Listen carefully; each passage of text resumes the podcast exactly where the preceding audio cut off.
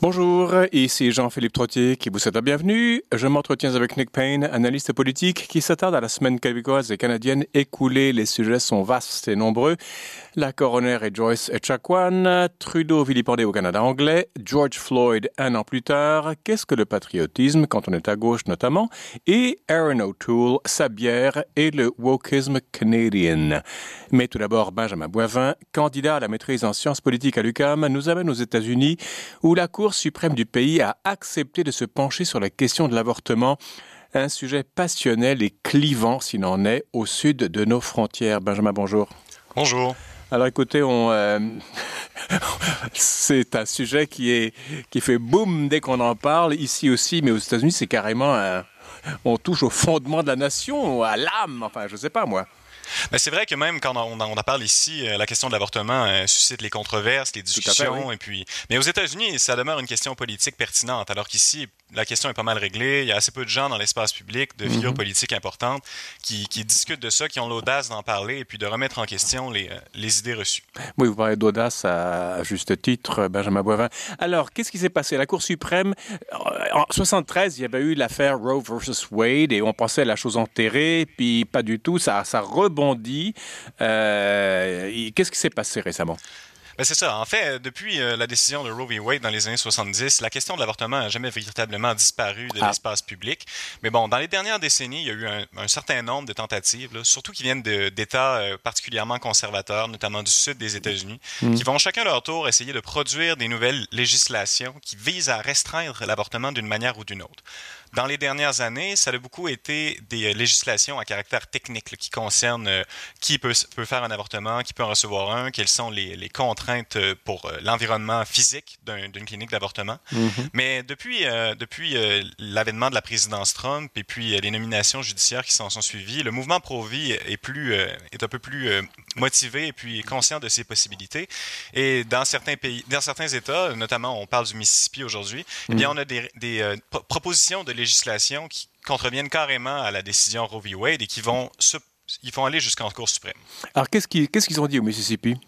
Au Mississippi, on a choisi de faire une, une loi qui interdit l'interruption volontaire de grossesse après 15 semaines. 15 mm. semaines, c'est euh, assez tôt dans, le, dans, la grossesse comparé à la plupart des lois de ce genre qui existent dans d'autres États, mm. sauf en cas d'anomalie fétale grave. Donc, ça, ça c'est la proposition du Mississippi, qui n'est d'ailleurs pas le seul État à, faire des propositions de ce genre-là. D'ailleurs, le Texas en a fait une encore plus radicale.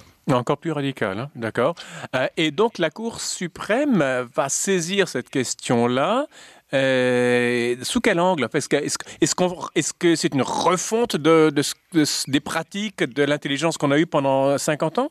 Mais le seul fait que la Cour choisisse d'entendre de, cette cause et puis d'en discuter, d'entendre les arguments, de manière, c'est le signe d'un changement de paradigme. Parce qu'évidemment, comme je le disais, la loi du Mississippi contrevient à la logique propre à Roe v. Wade et c'est ce qui a été dit dans toutes les instances euh, intermédiaires jusqu'à ce jour. La Cour, en fait, elle cherche à répondre à la question suivante. Est-ce que toutes les interdictions d'avortement volontaire avant la viabilité du fœtus sont inconstitutionnelles? Et puis cette question-là, en fait, d'une certaine manière, a déjà trouvé sa réponse euh, dans euh, la tradition jurisprudentielle concernant l'avortement. On a parlé de Roe v. Wade, mais il y a plusieurs mhm. autres cas. Et puis, c'est intéressant de voir qu'une cour très conservatrice, une nouvelle cour très conservatrice, a choisi d'entendre ce, d'entendre ces débats-là à nouveau, finalement. Est-ce que l'idée des démocrates de to pack the court, de faire grimper les effectifs de la Cour suprême de 9 à plus avec plein de progressistes et de démocrates, a joué en faveur d'une précipitation de la Cour suprême dans cette question ou pas? Ah ben là, ça, c'est une question très difficile parce qu'évidemment, les, magistrats ont tendance à, à limiter leurs expressions publiques et puis à ne pas prendre position sur des questions politiques de ce genre-là. Euh, Peut-être c'est le cas, mais de fait, les démocrates qui font la promotion de cette idée-là, on en a déjà parlé, sont finalement assez peu nombreux, assez radicaux, et puis ils n'ont pas l'appui du, euh, du, président, qui a évidemment mis en place une commission pour évaluer des, des, possibles réformes de la Cour, mais on sait que ça ne va pas arriver parce que les démocrates n'ont simplement pas les chiffres euh, au niveau législatif. Effectivement, oui. Euh, alors, ce qui est en jeu, c'est que la Cour suprême va. Est-ce que, est que, ça va être pour ou contre l'avortement ou est-ce que ça va être. Vous, vous dites qu'on va changer de logique, celle qui avait été instituée en 73 par Roe v. Wade. Eh bien, ce n'est pas une prédiction, c'est une possibilité. Ah. De fait, il y, a, euh, il y a neuf juges à la Cour suprême. Trois ont été nommés par des démocrates et sont tout à fait acquis à la tradition jurisprudentielle de Roe v. Wade et puis de mhm. Casey, etc. Il y en a six qui sont conservateurs, dont trois ont été nommés par euh, M. Trump, qui sont certainement les plus susceptibles de voter euh, ben, de voter en faveur d'un renversement jurisprudentiel autour de la question de l'avortement. Mhm. Deux qui ont été nommés par messieurs Bush père et fils sont susceptibles de se ranger derrière cette décision. Donc on a cinq, c'est une majorité. Mhm. Et puis le juge en chef de la Cour suprême, John Roberts, lui en fait dans les dernières années, de façon surprenante, malgré son, son pédigré conservateur, s'est souvent ramassé à jouer le rôle d'un baromètre ou d'un pilier en penchant d'un côté ou de l'autre de la Cour sur des questions de ce genre-là. Et puis il est assez évident que sa préférence aurait été d'aller plus tranquillement autour de cette question-là et d'aborder la question d'avortement d'une manière moins frontale. Mais là, c'est intéressant parce qu'il est juge en chef, mais il se retrouve probablement dans la minorité euh, au sein de la Cour. Il va falloir mhm. voir comment les choses vont se dérouler, mais c'est une possibilité bien réelle. Il y a une chose aussi, c'est que bon, euh, sous Trump, il y a eu trois juges conservateurs qui ont été nommés Gorsuch, Kavanaugh et euh, Kelly, comme j'oublie son, son, nom. Amy Coney Barrett. Barrett, voilà. Tout le monde pensait qu'ils allaient des, des gens de droite pure et dure, euh, la droite morale et tout ça. Finalement, ils se sont, en, en prenant le marocain des, des, juges de la Cour suprême, ils se sont montrés dans certaines causes assez euh, modérés, non? Donc, c'est, c'est pas les, enragés que la gauche peut est tentée de dépeindre. Oui, oui, c'est tout à fait exact. En fait, la, la, droite américaine s'est adonnée à la production d'une élite euh, juridique euh, conservatrice, il est certain. On en a déjà parlé autour notamment de la Federalist Society. Mais, mais les, les, juristes qui font partie de cette euh, élite sont justement des juristes très très sophistiqués qui ont fréquenté les grandes universités et qui ne sont pas des partisans déchaînés que certains ont voulu que certains ont voulu décrire. Mm-hmm. Et puis, euh, d'ailleurs, vous avez, euh, vous avez évoqué Neil Gorsuch. Lui, c'est probablement le plus surprenant. Hein.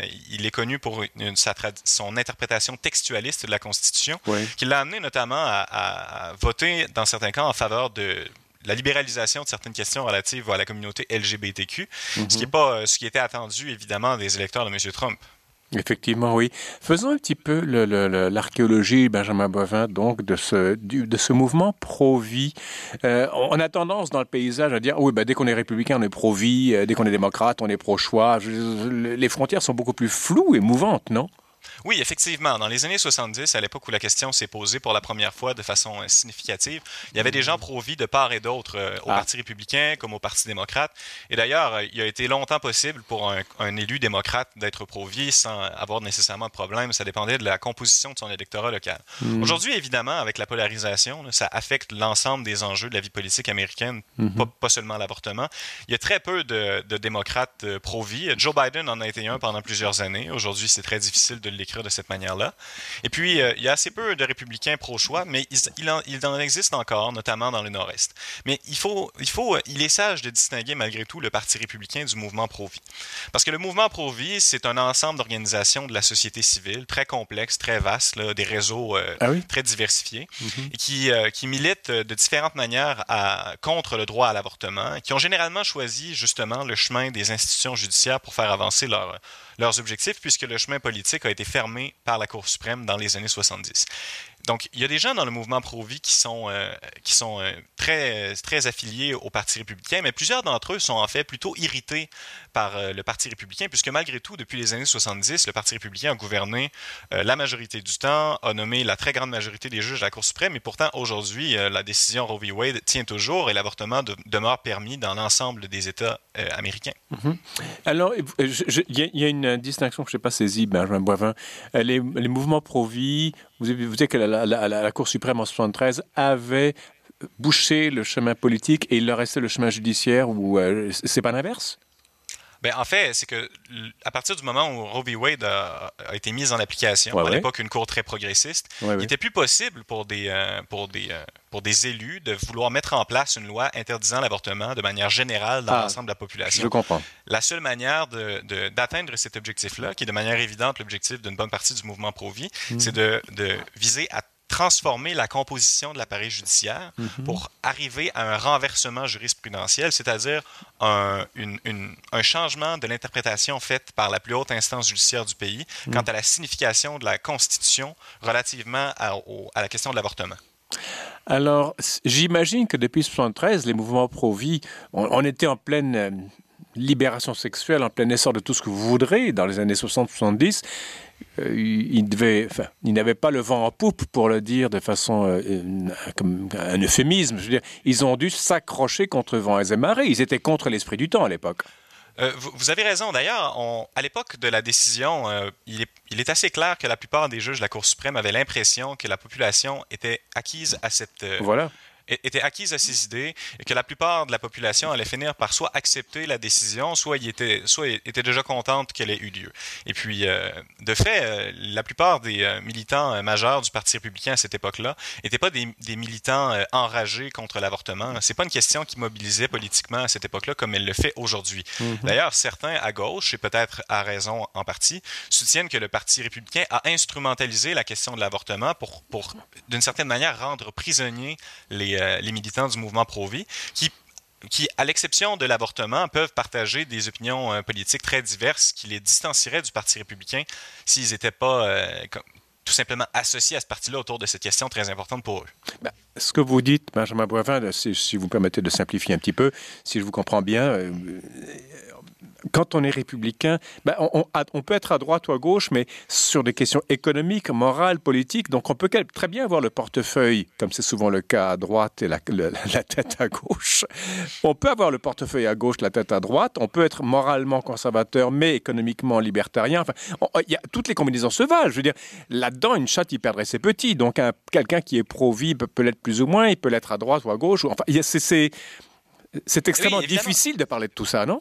Évidemment, les personnes qui sont pro-vie le sont pour des raisons très diversifiées. Ben la plupart du temps, elles sont religieuses, mais pas uniquement. Ah. Et puis, ces personnes-là ont, euh, euh, ont, des opinions politiques très variées sur l'ensemble des, des, autres sujets. Certains sont très à gauche, certains sont même socialistes et pro-vie. Et puis, en fait, si euh, ceux, ceux, qui sont pro-vie de façon, comme on pourrait dire, militante ou politiquement active, ils se sentent de façon évidente prisonniers du Parti républicain dans le sens où le Parti démocrate fait aucune place à cette, euh, à cette frange de la population. Donc, on, on, on a, d'une certaine manière, il y, a une, il y, a un recouvrement partiel entre le Parti républicain et le mouvement pro-vie qui hmm. s'explique par, ce, par ces raisons-là. Euh, alors maintenant, la Cour suprême, il y a un, il y a un échéancier, j'imagine. Euh, donc le Mississippi a, émis une loi qui, a été discutée, enfin qui va ensuite, euh, qui limite l'avortement. Ça, va à la Cour suprême. Et euh, à partir d'aujourd'hui, qu'est-ce qu'on attend et quand? Oui, le processus judiciaire américain, comme celui canadien d'ailleurs, est, très long. Et puis la cause sera seulement entendue cet automne, en fait. Et la décision ah, correspondante à cette cause n'est euh, pas attendue avant le printemps prochain. Mhm. Donc, en fait, on a un échéancier euh, assez intéressant d'un point de vue électoral parce que finalement, les, deux partis, le Parti républicain d'un côté et puis le Parti démocrate de l'autre, mhm. vont, euh, vont, pouvoir profiter de cette question-là. Au, printemps prochain, on va être ah. assez proche des élections de mi-mandat pour mobiliser leur base électorale respective. Alors, justement, Euh, quand on lit les journaux, la plupart des médias sont assez progressistes ou dans, l'esprit du temps, si j'ose dire. Les journaux plus conservateurs sont plus rares. Il y en a quand même et on les entend clairement. Euh, Est-ce que euh, on, a l'impression qu'il va un tremblement de terre va arriver aux États-Unis, que ça va être un tsunami de morale, que toutes les femmes, parce qu'évidemment, d'après beaucoup de gens, toutes les femmes seraient euh, pro-choix, ce qui n'est pas vrai. Euh, qu'est-ce que, où est-ce qu'on s'en va? Est-ce que vous vous n'avez pas de boule de cristal, Benjamin Boivin Mais alors, j'ai l'impression qu'à lire des commentateurs d'ici, j'ai l'impression qu'on retourne euh, au Moyen Âge.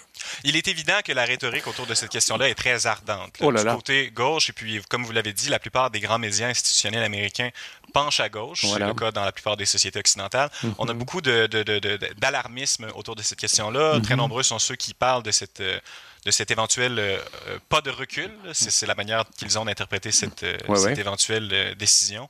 Eh bien, beaucoup d'entre eux sont très inquiets et puis on, on, a des rhétoriques extrêmement alarmistes. Mais du côté droit, de ceux qui sont qui sont pro-vie. Évidemment, il y a beaucoup d'enthousiasme parce que ces gens-là, euh, finalement, ils vivent une lutte euh, politique qui est, souvent ingrate. Ils sont dépeints de manière euh, extrêmement, extrêmement négative dans bien des médias et puis dans bien des. Leur représentation n'est pas nécessairement favorable dans l'opinion publique. Et puis, de, comme, comme on le disait, leur, leur, lutte a été difficile à mener même à l'intérieur du Parti républicain qui connaît mhm. toutes sortes d'incitatifs à faire autre chose que mener des luttes pro-vie, évidemment. Évidemment, oui. Alors, euh, vous disiez que le calendrier politique était aussi intéressant parce que j'imagine que vous faites allusion aux élections de mi-mandat en novembre 2022, non? Là, la Cour suprême aura déjà, ce sera déjà prononcé. Donc là, ça va être un cri de ralliement des démocrates. Défendez la, euh, défendez-nous. Alors, les démocrates vont voter en masse. Les républicains vont dire on a gagné, continuez le combat. Enfin bref, ça va être évidemment que les élections de mi-mandat vont être en grande partie euh, colorées par cette question. Mais c'est certain que ça va évidemment dépendre de la décision. Il est assez ah. probable, si on se fie à ce qui s'est passé dans les dernières années, là, on a, on a discuté des possibilités un peu plus, euh, un peu plus extrêmes ou un peu plus colorées, mais disons qu'il est assez probable de fait que la Cour suprême euh, fasse un pas euh, modéré, en fait, qui est possiblement un renversement jurisprudentiel, mais seulement partiel, que l'ensemble de la décision soit pas remise en cause. Et puis évidemment, si c'est ça qui devait se produire, ben là, la, la question de l'avortement va se diluer à travers plusieurs autres débats qui concernent la société américaine.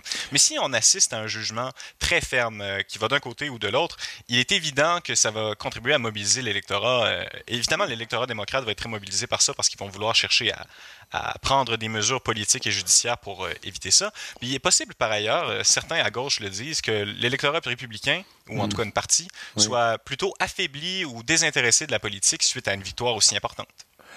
Euh, vous avez dit plus, à plusieurs reprises renversement jurisprudentiel. Euh, je crois comprendre ce que vous dites, mais pouvez-vous dire quelques mots là-dessus? Parce que euh, ce que vous dites, il y a la décision, le jugement Roe v. Wade en 73, et ensuite jurisprudence. je, saisis mal la différence entre les deux. Oui, oui, c'est une bonne question. De fait, habituellement, lorsque la Cour suprême s'exprime sur des questions de genre-là, son rôle, c'est de, de, d'écrire, de dire publiquement ce que la Constitution veut dire sur une question particulière. D'accord. Donc, euh, par définition, c'est des décisions qui sont censées durer. Et puis, euh, un peu comme le magistère dans l'Église catholique, là, normalement, lorsque la Cour suprême s'exprime sur une question d'importance, ça a le mm-hmm. caractère de précédent. Et puis, c'est pas pas censé euh, changer selon les circonstances et selon le, mouvement des opinions dans la population. Mm-hmm. Donc, c'est pourquoi on parle de renversement jurisprudentiel lorsque sur une question d'importance qui mobilise beaucoup la population, mm-hmm. il y a un, changement de décision. Un exemple canadien récent de renversement jurisprudentiel assez pertinent concerne euh, justement l'euthanasie dans les années 90, la Cour suprême du Canada avait statué que les, Canadiens ne jouissaient pas d'un droit à l'euthanasie en vertu de la Charte canadienne des droits et libertés. Hmm. Et puis, il y a quelques années seulement, la même Cour, dirigée par la même juge en chef, avait renversé cette décision et était arrivée à la conclusion opposée. Diriez-vous, euh, j'extrapole un peu beaucoup Benjamin Boifin, mais diriez-vous qu'une Cour toute suprême qu'elle puisse être n'est que le, reflet d'un esprit du temps incarné par euh, la mode, pas peut-être pas la mode, mais enfin une mode à long terme. Ben, c'est ce que certains veulent, en fait. Il y a, d'une certaine manière deux grandes écoles vis-à-vis de ces institutions ben judiciaires-là. Il y a ceux qui veulent de la Cour qu'elle se contente de dire ce que signifie la Constitution. Voilà. Et il y a ceux qui veulent de la Cour qu'elle, d'une certaine manière, qu'elle soit le vaisseau amiral du progrès dans la société et qu'elle oriente la population vers les, vers les meilleures pratiques euh, progressistes possibles et imaginables. Au Canada, c'est ce qu'on a, une, Cour très progressiste. Mm-hmm. Aux États-Unis, c'est ce qu'on a eu pendant longtemps et à l'époque de Roe v. Wade, c'était le principe qui motivait la Cour. Mais aujourd'hui, justement, en réaction à cette décision et à plusieurs autres, la Cour, la cour suprême américaine est devenue beaucoup plus conservatrice. Est-ce qu'il y, a-t-il un risque de clash, d'opposition frontale entre l'opinion publique et la Cour? Ça s'est déjà arrivé? Il est possible, en effet, que la Cour suprême, euh, si elle devait prendre la décision de renverser complètement, par exemple, Roe v. Wade, et puis ça, ça aurait pour effet, euh, c'est intéressant de le souligner, mais si ça devait arriver, ça aurait pour effet que dans plusieurs États, il y a mhm. des lois qui sont en place qui font en sorte que s'il y a un renversement jurisprudentiel de Roe v. Wade, automatiquement, il y a des lois interdisant l'avortement qui vont être mises en application. Donc, évidemment, si ça devait se produire, on aurait certainement un, conflit euh, social, euh, une fracture sociale majeure, et probablement la plus importante depuis. Euh, ben on en a eu de, tellement importantes aux États-Unis récemment que les, comparaisons sont difficiles, mais disons une fracture sociale extrêmement importante. Pour finir, est-ce que ce qui se passe à la Cour suprême des États-Unis, on, aura la réponse en, en 1900, en 2022, ça peut avoir une incidence sur les milieux pro-vie au Canada qui vont se sentir gonflés à bloc Est-ce que vous disiez que la question ici est un petit peu, euh, pas arrondie, mais calmée? Il y a quelques groupuscules ici et là. Euh, si la Cour suprême dit euh, non à l'avortement, enfin avec des restrictions, que sais-je, est-ce que la Cour suprême du Canada subira une pression par une Cour suprême qui est un peu le grand frère, si j'ose dire? Il, est certain que ça pourrait contribuer à motiver euh, les, mouvements de la société civile qui militent contre le, droit à l'avortement. Mais puisque cette question-là est complètement dissociée maintenant des partis politiques principaux, ni le Parti libéral, ni le Parti conservateur, ni les tiers partis ne font euh, la promotion d'un changement euh, autour de cette question-là, il est à mon avis tout à fait improbable qu'on assiste à des contre-coups majeurs au Canada de cette éventuelle décision, hormis euh, probablement des manifestations euh, issues des mouvements progressistes en solidarité euh, aux, personnes pro-choix aux États-Unis. Ouf, Benjamin Bovin, merci beaucoup pour ce propos. Vous nous rappeliez donc la Cour suprême des États-Unis qui se penche sur la question de l'avortement, qui est un sujet extrêmement inflammable aux États-Unis. Merci beaucoup et bah, à une prochaine, Benjamin. Au revoir. À la prochaine. À venir sur les ondes de la radio VM, la semaine québécoise et canadienne. On vous revient après la pause, euh, la, pause politique, la pause publicitaire, excusez-moi. On vous revient dans une minute et demie.